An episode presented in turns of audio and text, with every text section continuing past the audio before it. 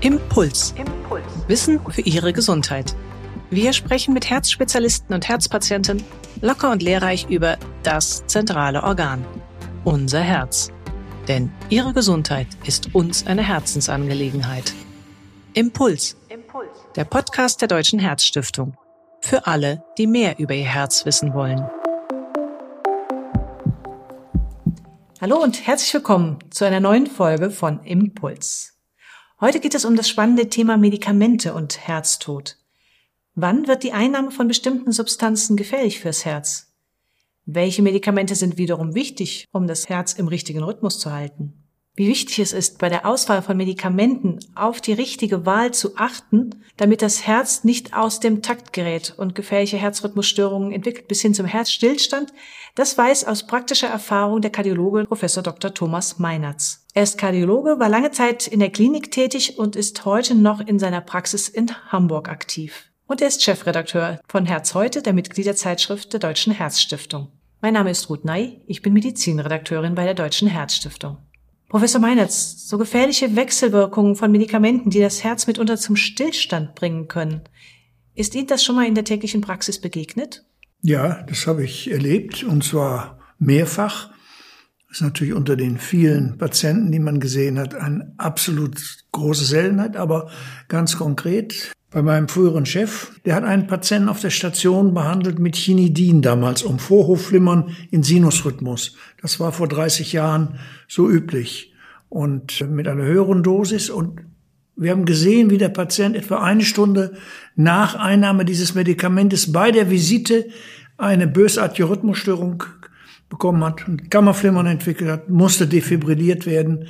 Und das war ein Beispiel, wie ein Medikament, allerdings bei einem Patienten mit einem kranken Herzen, der eine Mitralklappenerkrankung, Kammerflimmern ausgelöst hat. Das ist ein Beispiel. Ein zweites Beispiel, vielleicht noch dramatischer, in der Zeit des berühmten Antirhythmikum Flicanit, das sehr viel verordnet wurde, auch zur Behandlung von Vorhofflimmern.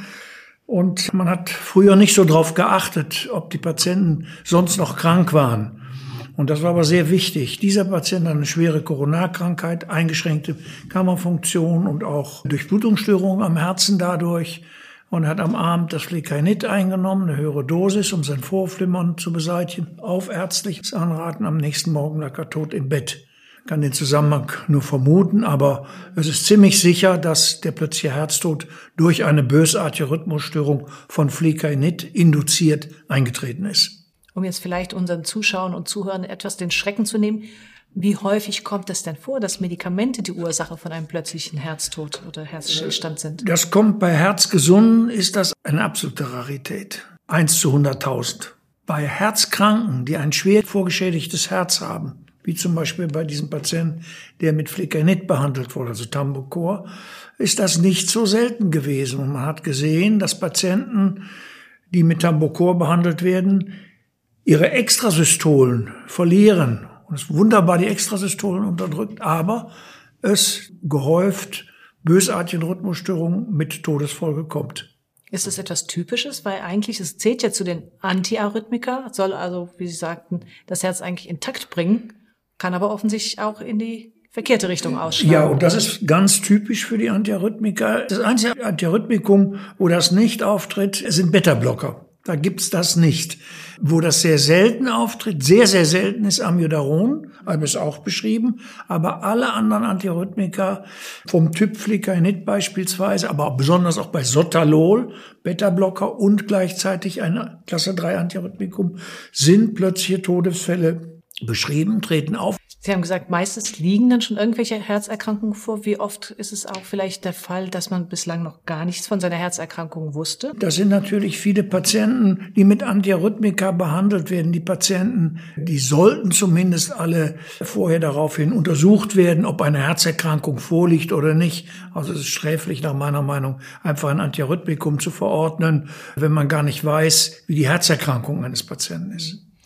Professor Meinertz, außer den Antiarrhythmika, welche anderen Medikamente können den Herzrhythmus mitunter gefährlich beeinflussen? Es sind ganz besonders Substanzen, die in der Psychiatrie eingesetzt wird, also Neuroleptika aller Art, die können das machen. Das geht meistens mit einer Verlängerung des QT-Intervalls im EKG einher, so dass man schon ein bisschen die Gefahr abschätzen kann. Wenn unter einem Neuroleptikum eine enorme Verlängerung des QT-Intervalls ist, muss man das Medikament absetzen und vor der Therapie nach Möglichkeit ein EKG schreiben. Es sind bestimmte Antibiotika, zum Beispiel Erythromycin, also sogenannte Makrolide, die das ganz, ganz selten machen. Man muss sagen, sehr, sehr selten, aber Einzelfälle sind beschrieben. Es sind Medikamente in, in seltenen Fällen auch Antiphlogistika, die das machen können und eigentlich viele Substanzen, aber das ist dann so selten, dass man dem eigentlich keine Bedeutung beimessen muss weil es kann natürlich ein plötzlicher Herztod auch völlig spontan auftreten. Einerseits eine große Dunkelziffer, dass man gar nicht weiß, der Zusammenhang, und andererseits, wenn ein Patient eine Herzkrankheit hat und kriegt zusätzlich ein Medikament und liegt am anderen Morgen tot im Bett, dann weiß man nicht, ist es die Herzkrankheit oder ist es das Medikament. Also wie ich das richtig raushöre, sind das vor allem diese QT-Zeit verlängernden Medikamente, bei denen man ein bisschen vorsichtig sein muss beim Einsatz.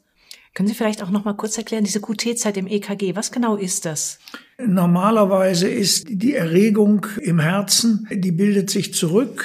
Und wenn diese Rückbildung der Erregung verzögert ist, verlängert ist, dann bleibt der Herzmuskel dadurch länger erregbar. Dann fließen über längere Zeit Ionenströme wie normalerweise.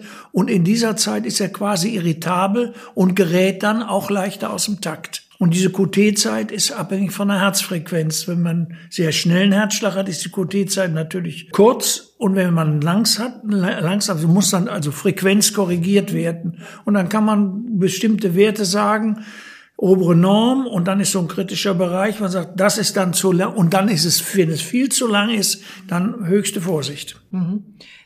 Und ich höre es raus, wenn die Ionenkanäle da auch mit einer Rolle spielen, das heißt Patienten, die so eine erbliche Ionenkanalerkrankung haben, die gehören auch dann zu der Personengruppe, die bei der Einnahme solcher Medikamente auch wiederum vorsichtig sein müssen. Genau, und deshalb muss man eigentlich vor jeder Therapie mit diesen Medikamenten ein EKG schreiben und muss sagen, ist das QT-Intervall auch normal. Und wenn das schon von Natur aus stark verlängert ist, dann darf man solche Medikamente nicht geben. Das wäre nämlich jetzt auch meine nächste Frage gewesen. Wie kann ich denn als Patient sicher gehen, dass die mir verordneten Medikamente nicht gefährlich für mein Herz sind denn sie sollen ja mehr nutzen als schaden. Also bei den genannten Medikamenten ist es sinnvoll, vorher ein EKG zu schreiben. Das zeigt das Risiko relativ deutlich. Bei Flecainid ist das etwas anders. Bei Flecainid gibt es auch Indikatoren. Wenn der Kammerkomplex, also die Erregung besonders breit wird, wenn man das sieht, oder das PQ-Intervall, dass die Zeit zwischen Vorhof und Kammer besonders lang wird, dann deutet das auch auf Gefahr von Seiten von Flecainid beispielsweise. Man kann also am Oberflächen-EKG schon eine ganze Menge sehen. Mhm. Das heißt, bei bestimmten kritischen Medikamenten, und die sollte ja eigentlich auch jeder Arzt kennen, da ist es mitunter ratsam, vorher lieber nochmal ein EKG zu schreiben, um mögliche Risiken fürs Herz auszuschließen.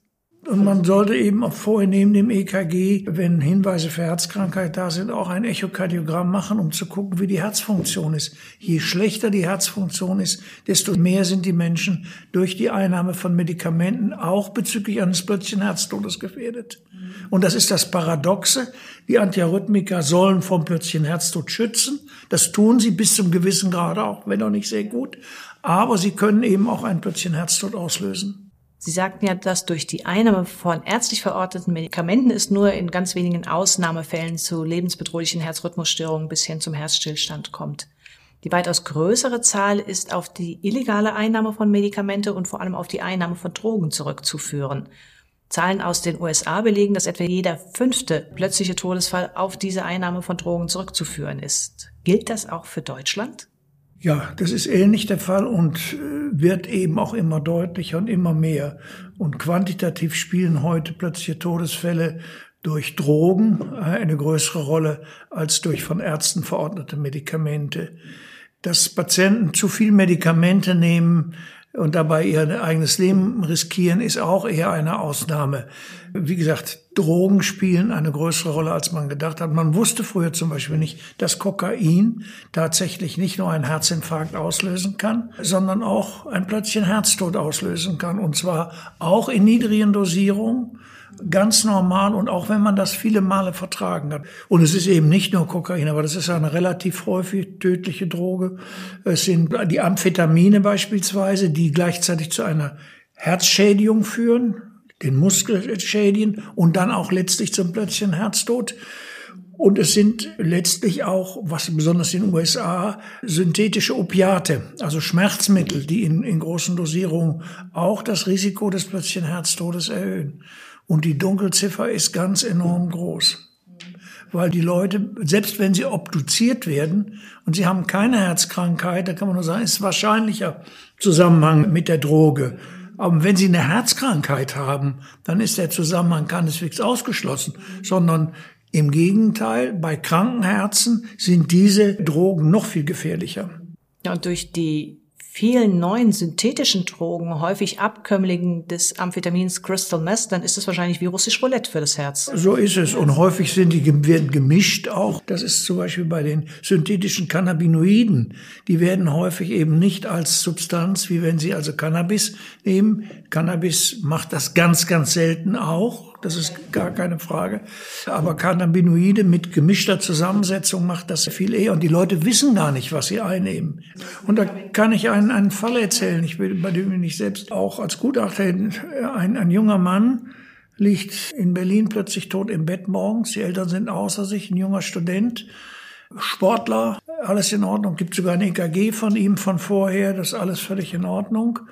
Und dann kommt natürlich Staatsanwaltschaft, Polizei und dann entdeckt man bei ihm Kokain in relativ großen Mengen in seinem Schrank versteckt. Und das beweist natürlich nicht, dass er in diesem Falle das Kokain die Ursache ist, macht es aber sehr wahrscheinlich, weil es gar keine andere Ursache äh, gab. Der wurde nicht obduziert. Um nochmal auf das Cannabis zurückzukommen, das ja auch als Medikament inzwischen verordnet ja. werden kann.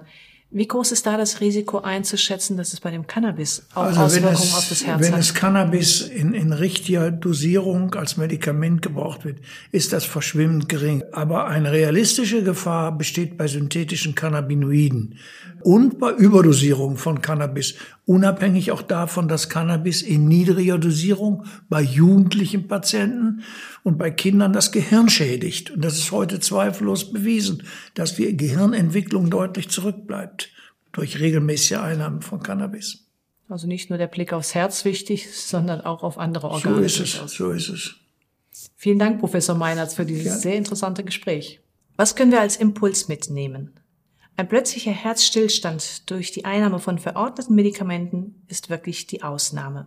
Wenn allerdings von mehreren Fachärzten verschiedene Substanzen verordnet werden und vielleicht der eine Arzt von dem anderen nicht weiß, ihr Herz vorgeschädigt ist, dann kann es durchaus auch einmal ratsam sein, einen Medikamentencheck machen zu lassen und auch bei der Einnahme von kritischen Medikamenten, dass vorher ein EKG von ihrem Herzen gemacht wird, um mögliche Risiken auszuschließen. Weitaus größer ist jedenfalls die Gefahr für einen plötzlichen Herzstillstand durch die Einnahme von Drogen oder die missbräuchliche Einnahme von Medikamenten. Ja, und damit sind wir auch schon am Ende dieser besonderen Podcast-Folge. Danke Ihnen fürs Zuhören und bis zum nächsten Mal.